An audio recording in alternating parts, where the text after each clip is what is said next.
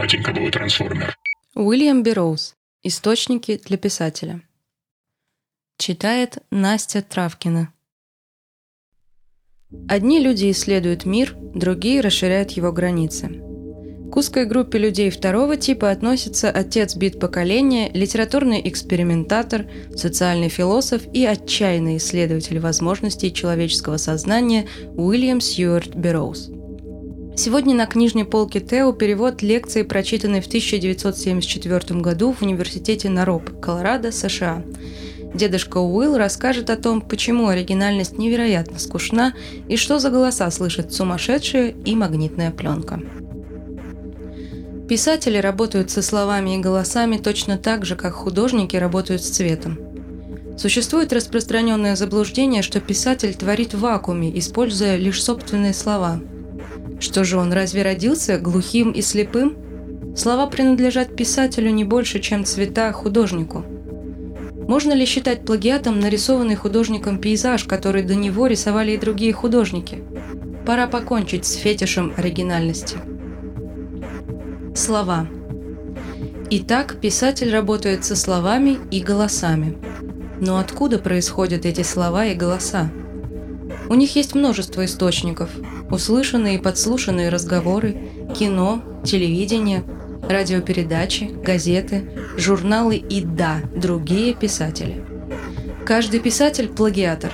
Он крадет все, что попадается ему на глаза – Слова окружного клерка в моем голом завтраке были позаимствованы из встречи с окружным клерком в Техасе и представляют собой его видоизмененный монолог, который в то время показался мне скучным, потому что тогда я еще не знал, что я писатель.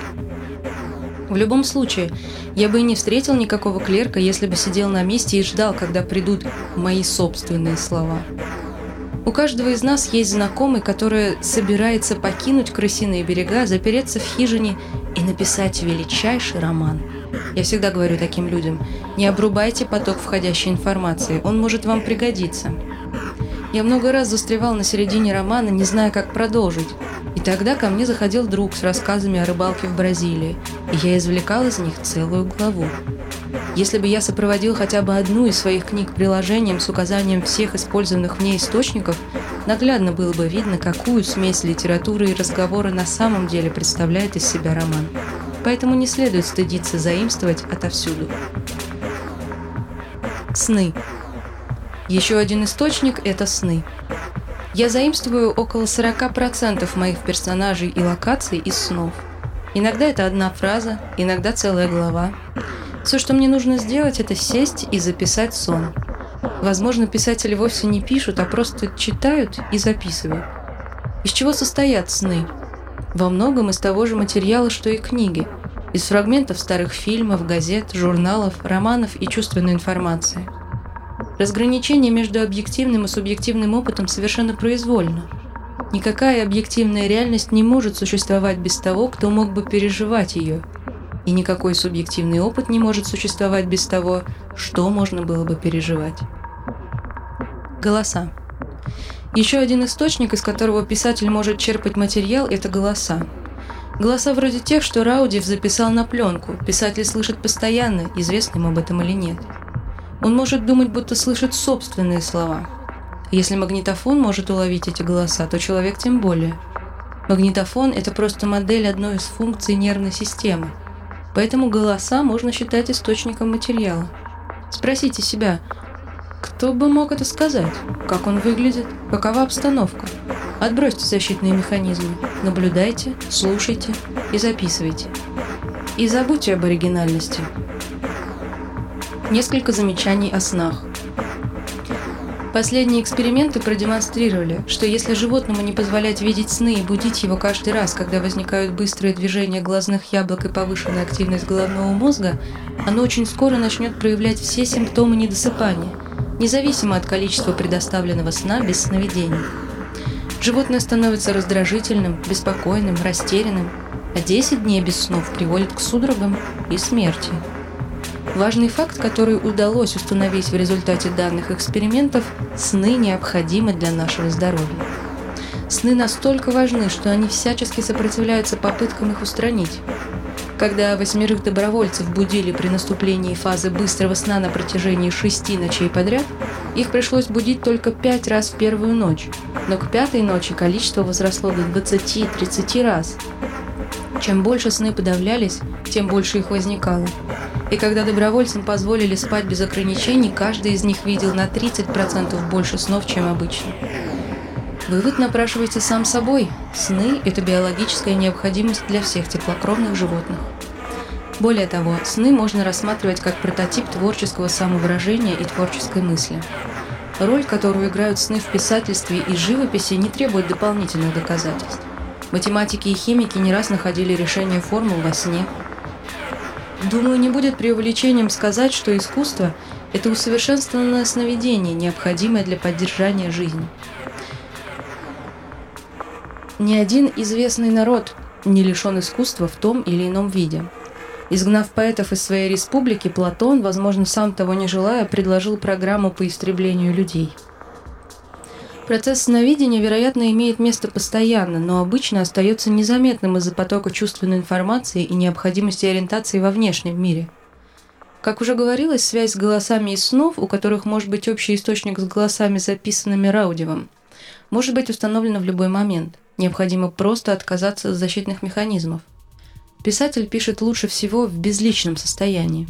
Ограниченное «я» и собственные слова – наименее интересный источник для писателя. Записи Раудева были сделаны в звуконепроницаемой студии, чтобы продемонстрировать, голоса записывались в контролируемых условиях и не могли быть случайными фоновыми звуками – Любой, кто потрудится ознакомиться с его материалами, вынужден будет согласиться с тем, что он доказал свою правоту. Поэтому меня интересует не сбор дополнительных доказательств, а сами записанные явления, каков бы ни был их источник. В звуконепроницаемой студии нет никакой необходимости. Первым в 1959 году голоса обнаружил шведский художник Фридрих Юргенсен, когда записывал пение птиц. Прослушивая запись, он услышал тихий мужской голос, рассказывавший по-норвежски о ночных птицах. Именно Юргенсон и познакомил Раудева с голосами. Для начала можно было бы взять записи Раудева, проиграть их с ускорением и замедлением, порезать, перемешать и проверить, не обнаружатся ли новые голоса. Но это только начало. Предположим, вы хотите вызвать дух Артюра Рембо – Вместо того, чтобы работать с чистой пленкой, можно записать на другой магнитофон несколько строк из стихов Рэмбо и случайным образом проиграть их во время записи. Затем, во время прослушивания стоит обратить особое внимание на доли секунды перед и после записанных строк. Аналогичную процедуру можно проделать с любым писателем, живым или мертвым. В случае с музыкантами можно использовать их пение. Если существуют записи голоса человека, их также можно использовать. Есть много вариантов. Во время записи можно включить фильм без звука и проверить, не окажется ли часть звуковой дорожки фильма на пленке. Или можно прочитать про себя Шекспира, Библию или вчерашнюю газету и проверить, нет ли связи между прочитанным и записанным на пленке. Всем нам знакома ситуация, когда мелодия застревает в голове, и мы слышим ее снова и снова. Может ли подобное субвокальное явление быть записанным на пленку? Психиатрия утверждает, что слуховые галлюцинации – один из симптомов шизофрении. Вопрос в том, могут ли эти голоса быть записаны на пленку, если установить магнитофон около пациента. Насколько мне известно, подобные попытки никогда не предпринимались. Раудев рассматривает три возможных объяснения голосам. Первое. Голоса фиксируются на пленке посредством электромагнитного воздействия со стороны подсознания исследователя. Второе. Голоса имеют внеземное происхождение. Третье. Голоса исходят от мертвых. Он начинает с того, что вычеркивает первый вариант, потому что, как он говорит, это невозможно с технической точки зрения. Мне же кажется, что в этой области наши знания о технических возможностях магнитной пленки и фиксировании на ней звуков привычными методами больше не имеют силы. Мы могли бы сделать запись, где бы участники эксперимента концентрировались на фиксировании определенных голосов на пленке – Предположим, мы возьмем 20 студентов Джека Керуака, которые читали его романы, слышали его голос и видели его фотографии. Они собираются вместе в студии и концентрируются на мысли о Керуаке. Будет ли это иметь воздействие на содержание записи? Я не знаю. Но даже определенная связь Скажем, голос, который, как кажется, принадлежит Керуаку, не будет доказательством того, что голоса оказались на пленке в результате концентрации присутствующих, а скорее укажет, что на голоса можно воздействовать таким образом. Необходимо помнить, что ваш банк памяти содержит записи всего, что вы когда-либо слышали, включая ваш собственный голос. Стоит только нажать определенную кнопку, и вы услышите программу новостей, которую видели 10 лет назад. Есть достаточно подтверждений тому, что в нервной системе человека хранится невероятное количество информации. Под гипнозом людям удавалось в мельчайших деталях вспомнить разговоры и события, которые имели место много лет назад – Конечно, эксперимент был бы более надежным, если бы испытуемый вспомнил запись, которую слушал много лет назад. Тогда можно было бы сравнить его воспоминания с самой записью. Кроме того, под гипнозом люди вспоминали точные слова врачей и медсестер во время операции. И подобные воспоминания могут быть чрезвычайно травмирующими. Врачи долгое время не знали, что пациент может слышать в бессознательном состоянии, но после экспериментов, подтвердивших, что пациент запоминает каждый звук в операционной, было рекомендовано соблюдать полную тишину во время операции. Ведь все, что пациент слышит во время операции, дополняет травмирующий опыт всей его жизни, начиная с зачатия. Есть старая шутка о супружеской паре, которая, усыновив французского младенца, начинает учить французский, чтобы разговаривать с ним, когда он подрастет. Как и в большинстве шуток, в этой есть доля правды. Было обнаружено, что дети, усыновленные сразу после рождения родителями, которые говорят на другом языке, могут позже отставать в развитии, потому что они усвоили язык матери, будучи в утробе. В банке памяти каждого из нас хранятся многие годы записей, и любая из этих записей может быть активирована при помощи ассоциаций. Вы идете по улице и вдруг видите или слышите что-то, что включает старую запись, которую вы не слышали уже 20 лет – если вы внимательно исследуете эти записи, то обнаружите, что определенные слова или знаки повторяются. Чем больше вы смотрите, тем больше это напоминает старое кино. Приятные голоса и злобные голоса, хорошие люди и плохие люди, извечная игра войны от каменного века до скончания веков. Раудив отбрасывает возможность того, что голоса могут иметь внеземное происхождение, потому что их послания слишком банальны – мне же кажется, нет причин полагать, что мы обладаем монополией на банальность. Кроме того, голоса могут содержать зашифрованный код. Образ мысли Раудева олицетворяет мышление типа «или-или». Категорически отбросив два первых варианта, он не оставляет себе ничего другого, кроме как выбрать третий. Голоса принадлежат мертвым. Я бы мог э, предложить еще несколько возможных объяснений. Например, голоса – это проигрываемые записи, хранящиеся в банках памяти экспериментаторов, которые записываются на магнитофон точно так же, как один магнитофон может записывать на другой. Эта версия могла бы объяснить тот факт, что голоса слышны на пленке, но не во время записи. Психиатры утверждают, не приводя в качестве доказательств ничего, кроме собственных слов.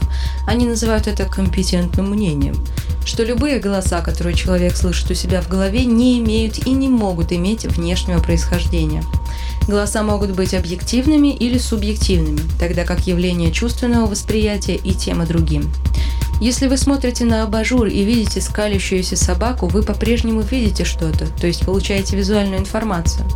Если вы слышите английские слова в радиопередаче на арабском, вы по-прежнему слышите что-то, то есть получаете вербальную информацию.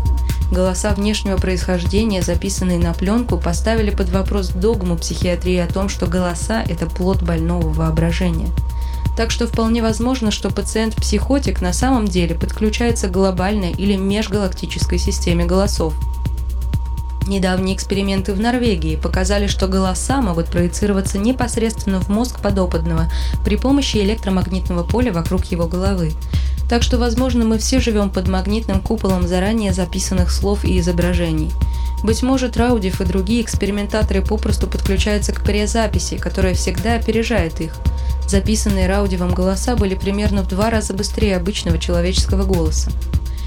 Идея мира, в котором все изначально написано, не нова. Арабское слово «судьба» «мактуб» буквально означает «то, что написано». Написано где? Возможно, на чем-то напоминающем магнитную пленку, только намного сложнее.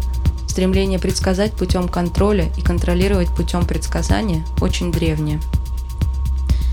Людвиг Витгенштейн говорит, что ни одна система не может включать саму себя в качестве данных. Единственная не презаписанная вещь в презаписанном мире – это сама презапись. Другими словами, единственная непредопределенная вещь в предопределенном мире – это сам предопределитель. Однако, прослушивая и обрабатывая презапись, вы тем самым нивелируете ее значение как инструмента контроля. То, что довело вашу бабушку до сердечного приступа, вызывает у современного подростка лишь безразличие. Не стоит судить старушку слишком строго. В действительности перемены происходят не сразу, а постепенно – как только какая-то информация распространяется посредством масс-медиа, она теряет способность шокировать. И тогда машина вынуждена скармливать вам следующую призапись, и так до бесконечности. При записи народу. Если записи, сделанные Раудиевым, имеют какое-то отношение к призаписям, тогда его эксперимент имеет огромное значение. Можно ли при помощи разрезания, накладывания, смешивания аннулировать или изменить призаписи собственного будущего? Можно ли аннулировать или изменить будущее всего человечества? Нам известно, что слова на пленке можно стереть воздействием магнитного поля. Предположим, какой-то сложный магнитный прибор смог бы стереть все плохие пленки в банках памяти людей. Тогда мы все могли бы начать с чистого листа –